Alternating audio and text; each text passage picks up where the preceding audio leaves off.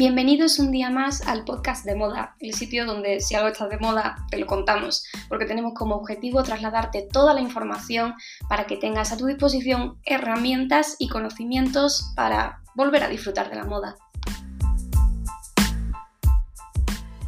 En el episodio de hoy nos vamos a Bo Coffee, una de las cafeterías imprescindibles de Madrid, a hablar con Grace Villarreal, una de las creadoras de contenido más conocidas en nuestro país que tiene su propia firma de moda, de Vila Concept, aunque en realidad, como vais a ver, Vila para ella es algo más que simplemente una marca de ropa.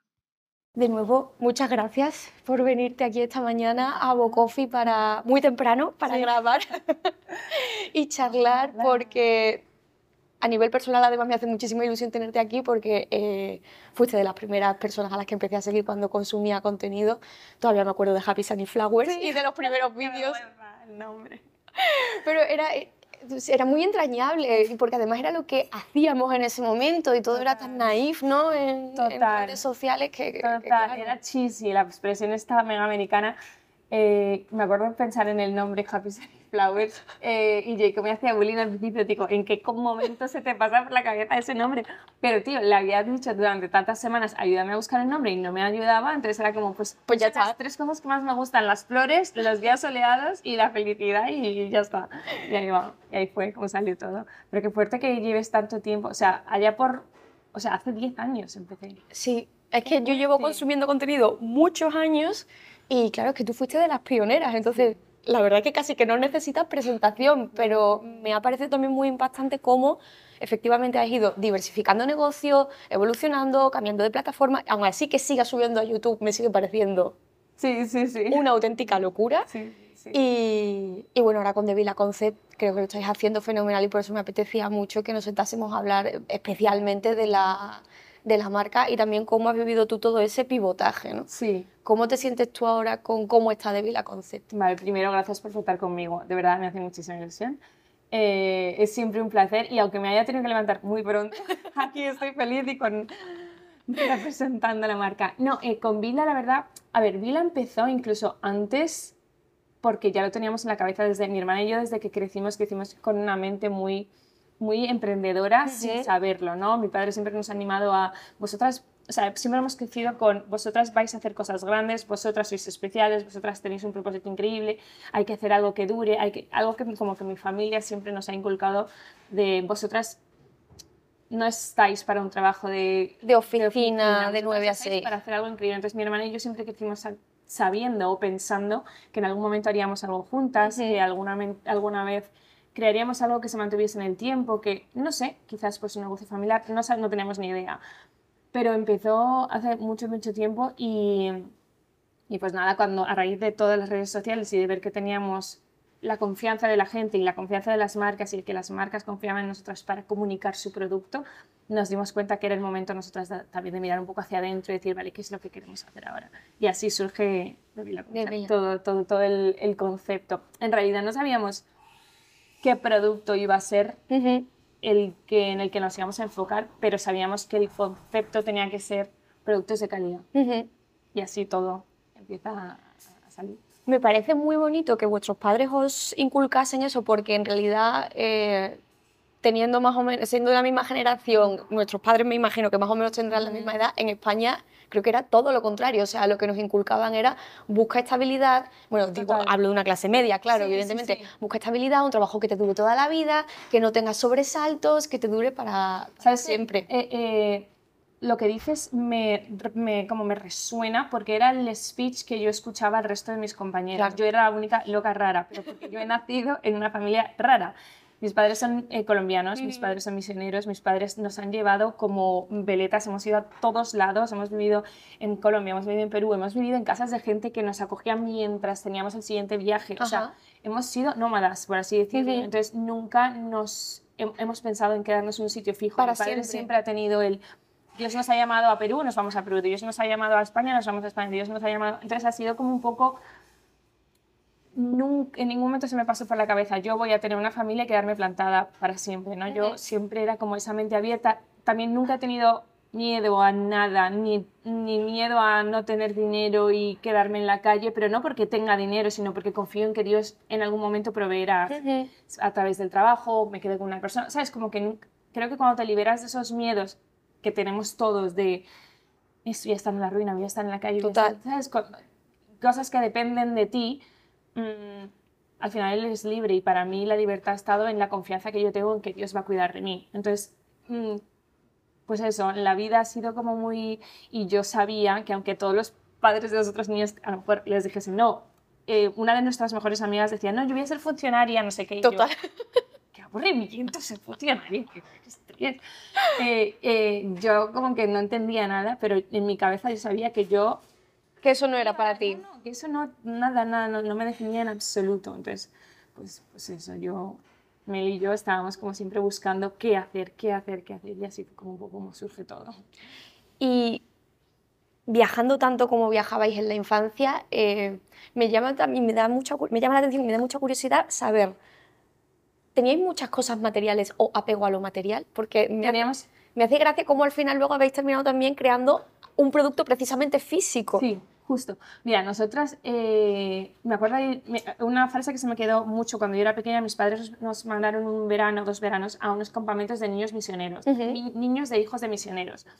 Y en el campamento se trataba como los niños, hijos de misioneros, están acostumbrados a soltar amarras en los barcos, ¿no? No se atan a nada porque no saben si yo esta relación la voy a tener porque igual mis padres se van a otro lado y me tengo que ir. Entonces, están acostumbrados a desprenderse de lo material, a desprenderse de las cosas porque no es lo que les llenan, porque saben que igual los que vienen ya no lo tienen o se van a otro lado y, y no existe. Nosotras hemos crecido en una familia en la que estaba tan sujeta a lo que Dios quisiese en el momento que quisiese que justo le contaba a mis niñas, porque les encanta que les hable de mi infancia, que yo hubo muchísimos meses que no teníamos sofás en casa, por ejemplo. Y para mí era como la aventura del momento. Y no, o sea, nos sentábamos a ver la tele en el suelo con cojines y yo no lo veía como nada raro yo había, sido, había estado presente que mis padres, había llegado alguien a la iglesia que no tenía sofás y mis padres habían dicho, pues los míos te los doy y me da igual no tener porque Dios va a proveer, ¿sabes? Como que para mí no era como la pérdida de no tengo sofás, soy pobre, obviamente no, no era pobre, pero no me parecía algo que fuera necesario el tener sofá porque yo pensaba, Dios nos va a proveer y vamos a tener sofás en algún momento, o sea, es una tontería. Entonces como que nunca representó nada el tener o no tener, ¿sabes? Aunque nunca nos faltó, gracias a Dios, porque Dios nos, nos suplió en todo momento. Y, y, lo de al final que terminamos creando una marca en la que realmente son cosas de valor que te duran toda la vida, para nosotras, mi padre, aunque teníamos lo justo, las cosas que tenía eran de muy buena calidad. De repente tiene su mochila de él que compró con 23 años, que todavía la tengo yo, soy la dueña de ella y tengo que mandarla como a arreglar. Es que mi hermana y yo no la hemos peleado muchísimo. Me imagino. Y entonces me la he quedado yo. Eh, pero tiene esta mochila que es de piel 100% y que desde sus 23 años, que tiene ese sentido, la tengo. ¿Por qué? Porque es de buena calidad.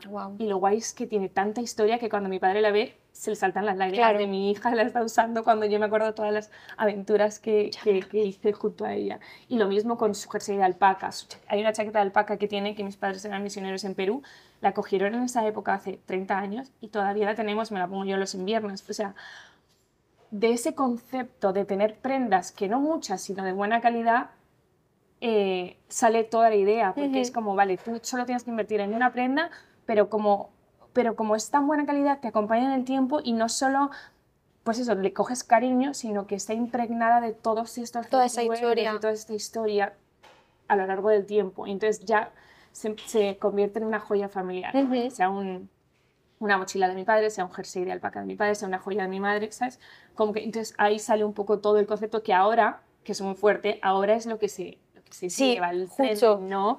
En las cosas de calidad como minimalista, el, el capsule wardrobe, que todo es como lo justo, lo básico, clásico, tal, pero de buena calidad para que te dure y no tener como el consumir fast fashion. Entonces, muy fuerte que haya que haya justo coincidido con este movimiento, pero es algo que nosotras en nuestra cabeza siempre, a raíz de la historia nuestra que hemos tenido, que, que, era como lo que teníamos que hacer, ¿sabes? Era como meant to be. Sí, era inherente a vosotras por justo, por vuestro modo de vida, por lo que habéis vivido eh, en casa. Sí. Ahora que has dicho fast fashion, las dos sabemos que, eh, sobre todo las creadoras de contenido, y la, más las que llevan mucho tiempo como llevas tú, han tenido una relación compleja con la moda rápida. Porque eh, los contenidos que se subían hace 10, 15 años a YouTube o al principio de YouTube eran los mega hauls eh, cada semana o cada mm, dos días si podías, eh, cuanto más barato y más cantidad hubiese mejor. Y todas nos hemos ido reeducando un poco con el cambio de narrativa, ¿no? Todos hemos aprendido con el tiempo. Yo es verdad que hace 10 años tengo mis primeros hauls de ropa de segunda mano. Bueno, bien, por lo menos ropa de segunda mano. hace 10 años que yo vivía en Estados Unidos, empecé a consumir el tema de ropa de segunda mano. Llevaba a la gente en mis blogs, que me dan una vergüenza, eh, en busca de esos vaqueros o de esas prendas únicas que solo encontrabas en tiendas de segunda mano. Y yo como vivía en Estados Unidos, tampoco es que la moda fast fashion me encantase, pero porque no me gustaba la estética de la ropa que se vendía. ¿Sabes? Es verdad que venía a España y obviamente Zara, Mango y lo típico pero sí que es verdad que ha sido un camino, 10 años de aprendizaje en cuál y hacia dónde quiero ir. Y es que tengo mis vaqueros cortos de Levis que me pongo todos los años desde hace 10 años que me los compré en la tienda de segunda mano. O sea, ¿cuánta vida tendrán esos vaqueros? Eh, pero creo que ha sido también un momento de aprendizaje. Es verdad que yo soy cero de compras compulsivas. Muchas veces eh, los hauls que hago es la compra impulsiva que me he hecho y al final es como lo enseño, pero al final lo, devuelvo la mitad y me quedo con dos porque es lo que realmente voy a, usar. usar. Em, y ahora, después de tantos años, yo ya no hago eh, como compras muy pensadas, compras muy... Y eh, muchos showrooms nos dan la oportunidad como creadores de contenido de para un evento, para ocasiones especiales, o si quieres crear, crear un contenido de tres ideas de invitada, ellos te proveen esa ropa, te, lo, te la ceden por el tiempo que lo necesites mientras grabas y tú la devuelves. Entonces, como que poco a poco, a lo largo del, del tiempo, hemos aprendido a ser más conscientes de las compras y también más conscientes de lo que estamos comunicando, ser coherentes con lo que estamos comunicando, pero eh, ha sido un proceso de aprendizaje para todos, tanto para creadores de contenido como para, como para el público, público. evidentemente.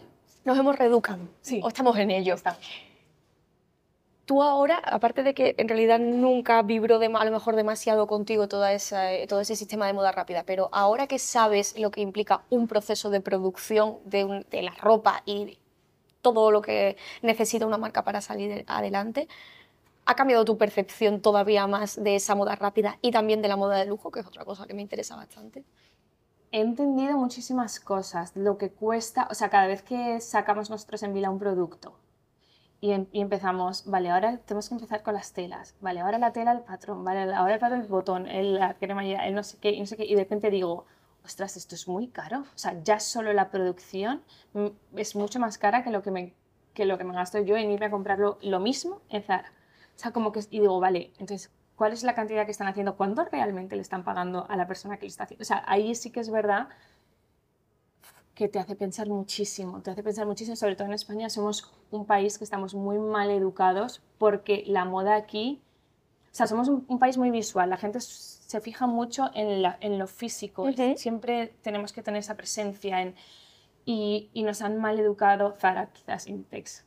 Que, Fueron de los primeros, o sea que, sí. Al final te dan la posibilidad de vestir bien y tener una imagen impecable gastándote lo mínimo. Entonces, claro, e, e, ese concepto de yo ahora intentar vender algo a una sociedad que está mal educada porque nos han educado así, con todas las posibilidades que tenemos de comprarnos el mismo look por la mitad de la mitad, jope, es muy difícil cambiarlo, es muy difícil cambiarlo. Pero también entiendo que, por ejemplo, eh, firmas de lujo digas, vale, esto está mega overpriced porque, porque es, porque el Vila está un poco en el centro, no es lujo, digamos, Chanel, pero tampoco, obviamente, es, es, es como, yo siempre lo llamo lujo suena mal, pero un lujo, un lujo asequible, un lujo en el que tú estás comprando la calidad. Una marca premium. Sí, estás, estás pagando por la calidad porque es impecable, estás pagando porque está hecho aquí en proximidad, está hecho todo en Madrid. Em, esta prenda se va a mantener contigo en el tiempo, es algo clásico que por consecuente también va a estar contigo en el tiempo no te vas a cansar de ello, pero, mm, mm, pero es cara. O sea, no es lujo carísimo en el que estás como Chanel, por ejemplo, que pagas por la marca, porque es Chanel, no porque el producto. El producto puede ser bueno hasta un cierto punto, ya no puede ser más bueno de lo más bueno, ¿sabes? Entonces ya lo que estás pagando de ahí para arriba es, es marca. Y con Vila lo que hemos intentado hacer es, estás pagando toda esa calidad sin ahorrarte tener que pagar por, por la marca. ¿sabes? Estás Sí. pagando puramente por- y porque cada paso en el proceso de fabricación está bien pagado, porque está en España, porque la calidad es impe- impecable. O sea, estamos ahí en un momento que es verdad que es súper difícil porque al final los márgenes, estando ahí tan, es- son mínimos, eh, pero creemos mucho en el, en el producto en sí. Obviamente nos encantaría que eh, quizás cobrar un poco más para tener un mejor margen, pero tampoco queremos, queremos que todo, la persona, las personas puedan acceder a ello. ¿sabes? Que tienes que ahorrar un poquito más quizás para poder llegar a ello, bien, pero sabes que al final esa prenda pues va a estar contigo. Fíjate que eh, ayer estaba hablando con una persona por mensaje directo de Instagram y justo volvió a salir un poco este debate eh, a raíz de unos bolsos. Decía, me encanta porque son artesanía, están hechos en Galicia, me flipan, pero me da pena que la mayoría no pueda acceder a ellos, Ujú. porque son unos bolsos, imagínate, 300 euros, ¿no? Y, y yo se lo dije, dije, bueno, a, a nosotros desde de moda nos gusta, y, y a mí a nivel personal siempre me gusta poner en perspectiva números. Claro. Es decir, ¿cuánto me he gastado en moda rápida en el último año de mi vida por capricho? Siempre hablando por capricho, nunca por necesidad, evidentemente. ¿Cuántos bolsos me podría haber comprado? Sí. A lo mejor, a lo mejor tendría que reorientar mi prioridad eh, y, y dónde quiero poner mi dinero. ¿Y ¿Sabes lo que pasa? Que cuando tú tienes una prenda de calidad o un bolso de lujo o una prenda, no te cansas de ello porque, sa- porque sabes lo que te ha costado, sabes lo increíble que es, sabes que, o sea, como que en tu cabeza es diferente. A veces cuando las cosas te cuestan poco, las tratamos mal. ¿Qué quieres Bueno, sí, sí, tal cual. Lo, lo pones en el suelo, pues si es de lujo, hay mi Chanel, lo cuelgas, le pones el dust bag, lo metes, lo tal, como que lo cuidas más y no te cansas de él porque es tu Chanel. Entonces, eh, creo que también en la cabeza de la gente el que te gastes un poquito más hace que cuides más la prenda, que al final vas a comprar menos y que la uses más, que si tengo un bolso de Chanel negro me voy a comprar tres de mango negros porque tengo el de Chanel, me lo pongo el de Chanel. Es como que hay que...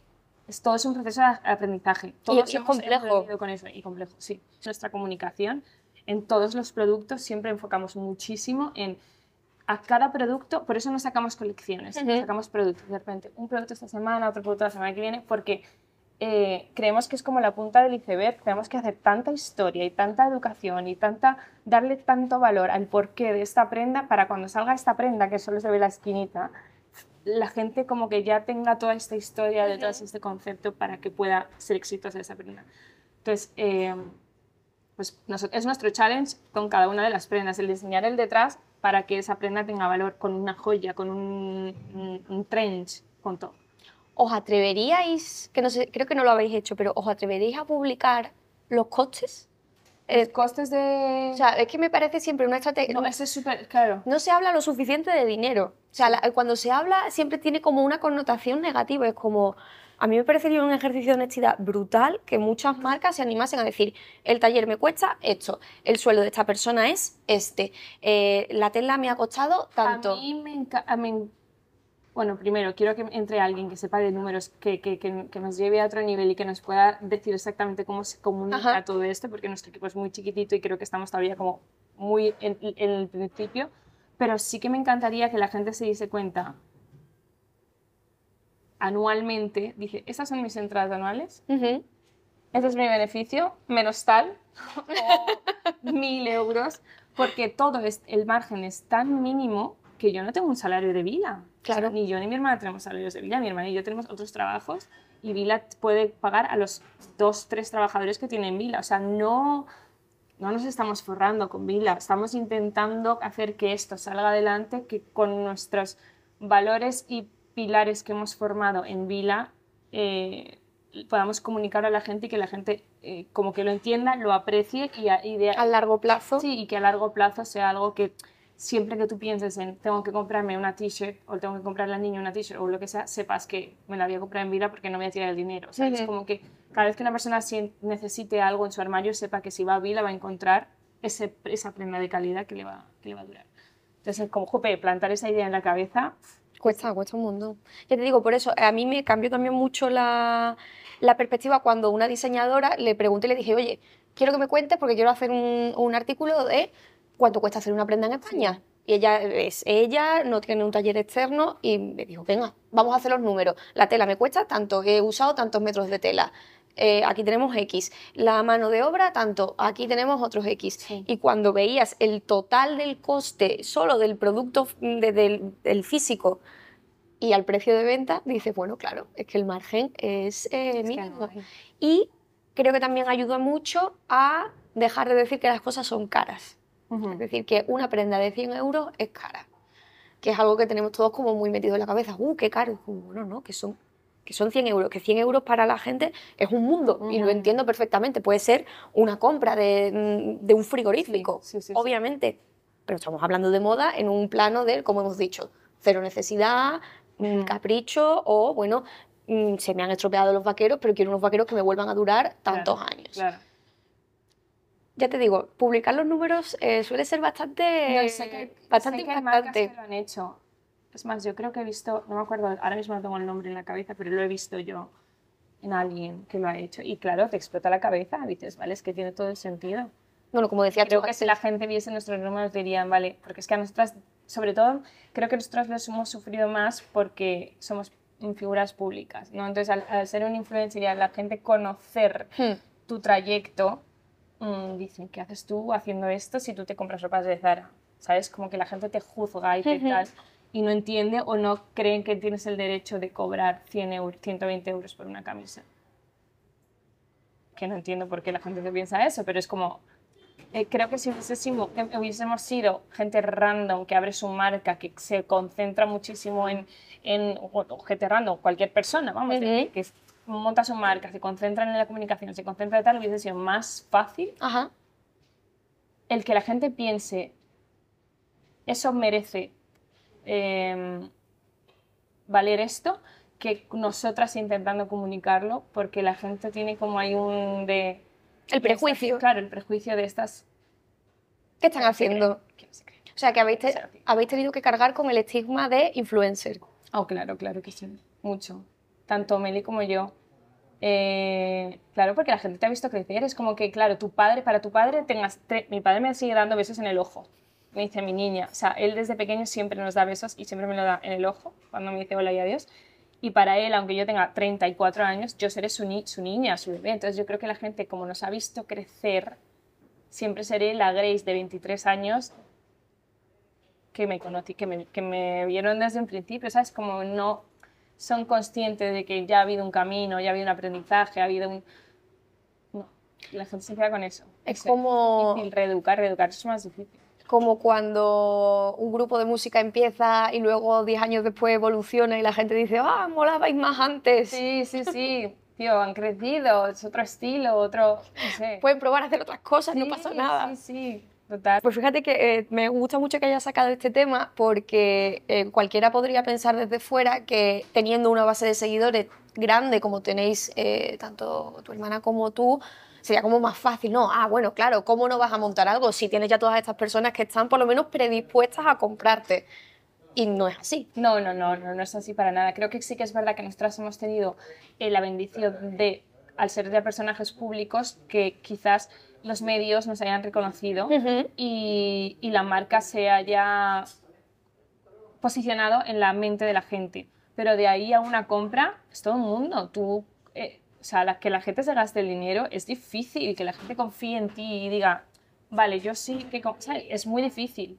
Eh, y como te digo, en, para ser España, si nuestra, si nuestra marca sale, que es lo que queremos hacer, sacarla internacionalmente, es mucho más fácil que la gente, la gente pague 120 euros por una camisa made in Spain literal made in Spain, la gente lo paga 120 euros. Mi suegra se compra toda su ropa y ni lo piensa y seguramente que es todo de poliéster y es que como 120 euros es baratísimo.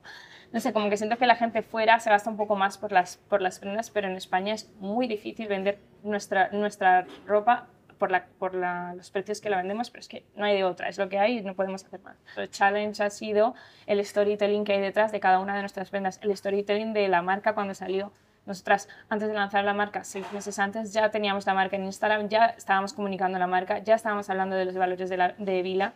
Sacamos un vídeo hablando de esto es Vila, con todos sus valores, y la gente nos decía, yo soy Vila y no sé ni lo que vais a sacar. yo soy Vila, yo soy Vila, Fenomenal, porque para nosotros ha sido súper importante el mostrar primero los valores, quiénes somos, dónde queremos ir, qué queremos, eh, qué, cuál es la mujer Vila, antes de que la gente se empape de la esencia de lo que es Vila y que se enamore de la marca en sí, del concepto eh, para, para después obviamente introducir las prendas y las cosas y que la gente diga, vale, tengo esa confianza porque soy Vila, entonces puedo hacer esta compra, ¿sabes? Tú no cuentas, o sea, es que esto lo hemos probado en lanzamientos, en el lanzamiento que se que se prepara, pero se prepara a nivel estético, de decir, eh, le hacemos todas las fotos obviamente, todas las, es, de oro de, de, 18 quilates, es así, es es clásico, atemporal, bla, bla, bla, bla.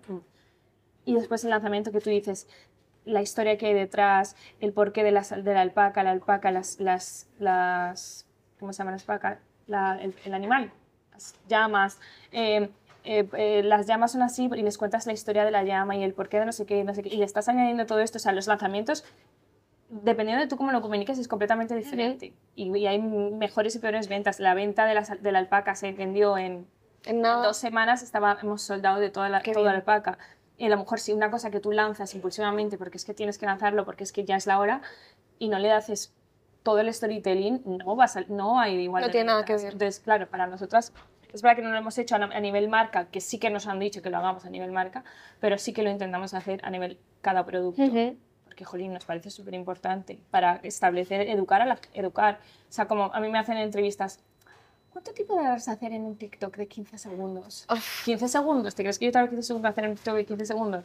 O sea, no, me acuerdo una vez que eh, tengo la peor memoria del universo y entonces tenía que hacer un TikTok de 15 segundos y tardé media hora en aprenderme 15 segundos de, de texto. Tal, y después hacer lo que la cara, que no sé qué, que tin, que tal, como dos mil cosas, o sea, lo que... No tiene nada que ver. Claro, o sea, el producto que tú estás pagando tal, llevamos seis meses haciéndolo, que es, jolín, muchísimo tiempo que entonces creo que es importante, en, bueno, en la, en la parte de, de la marca, obvio, pero la parte de influencers, que al final durante yo he estado en el proceso de influencers, que es esto, y el proceso de crecimiento y el proceso de, vale, ahora ya está un poco más posicionado, y ya como que la gente entiende un poco que hay trabajo real detrás, pero creo que también ha sido un momento en el que hemos tenido que educar a la gente de, tío, yo para hacer el videoblog de los domingos me tiro horas grabando y horas editando.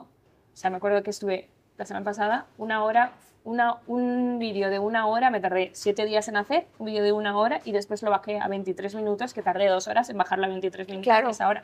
O sea, como que, pero tú tienes que comunicarlo porque la gente no se puede creer y, y, romantizar, que es que esto es súper fácil. Tú tienes que enseñar, creo que es importante enseñar también lo que no es tan bonito, hmm. lo que hay detrás. Absolutamente. Que es lo, es lo real. ¿No? Y en mi caso yo me encanta enseñar la realidad que hay detrás de todo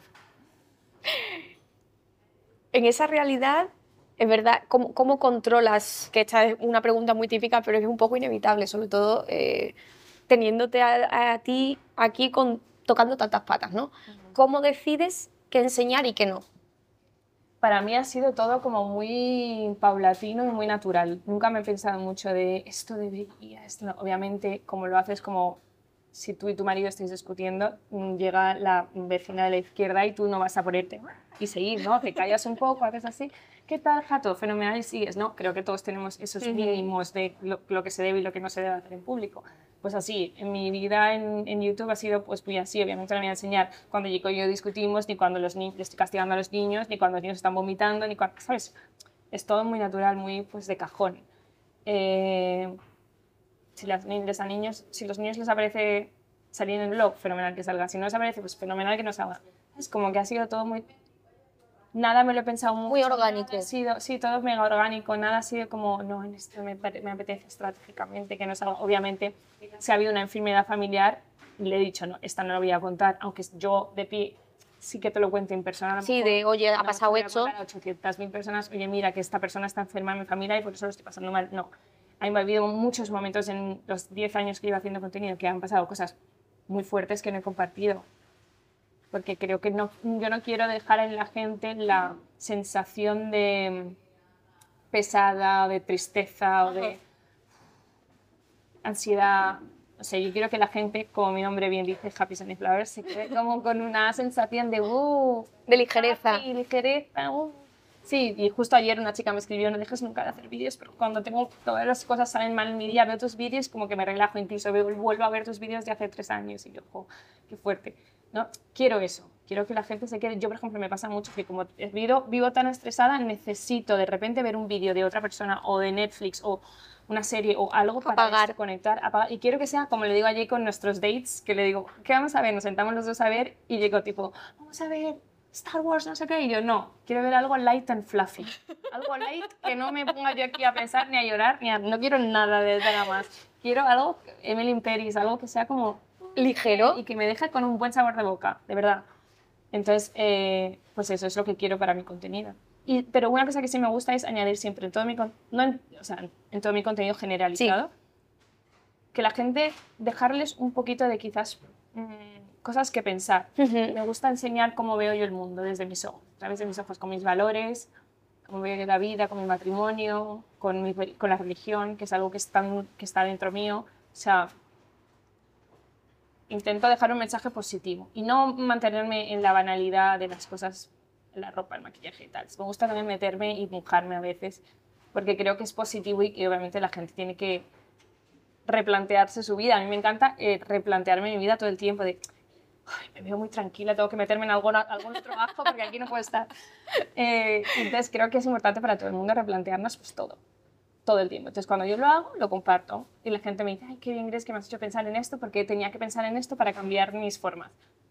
No sé, todo Sí, lo que sea positivo yo lo aporto. Que sea una distracción eh, y un entretenimiento, pero que te deje un pozo, Sí.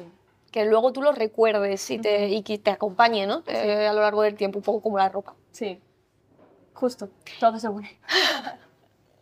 Es- es al- eh, por eso es bonito cómo has construido tu, tu carrera y el negocio a lo largo de estos años, porque es todo muy coherente al final eh, contigo y con cómo ves tú la vida y, y se nota. Se nota desde el top, último mm, top de puntos que hayáis podido sacar hasta tal y como hablas en, en YouTube. Sí. A pesar de que haya fricciones, haya cambios, a ver, que Mm. to- todos tenemos el derecho y el deber de cambiar casi, eh, que no podemos seguir igual que hace 15 años, Mm. evidentemente. Pero aún así, tú tienes una narrativa muy, muy clara y se nota. Que me lo dicen mucho, eres muy coherente con las cosas que. Es lo mejor que es, estoy orgullosa de eso, es lo que mejor he hecho. Es para estarlo, ¿eh? No es fácil. Sí, sí, sí, jope. O sea, a ti te sale de manera natural, evidentemente, pero en realidad no es nada fácil, sobre todo en el mundo en el que vivimos, con tantos inputs, tantas eh, historias, tantos estímulos al mismo tiempo. Normal. Total. Yo creo que me he mantenido bastante como fiel a mí porque desde pequeña se me ha inculcado mucho el quién soy, ¿sabes? Mi identidad. Y cuando tú tienes tan segura tu identidad, es muy difícil salirte de lo que no eres tú. Violeta el otro día me preguntaba, tipo, mamá, ¿tú cuando eras pequeña te decían tus amigos que fumases? Porque ya sé que fumar es pecado. Entonces dice, ¿tú te lo decían? Y yo, pues sí me lo decían, pero como yo les decía que no, me insistían, me insistían una segunda vez, después como que me respetaban porque sabían quién era yo.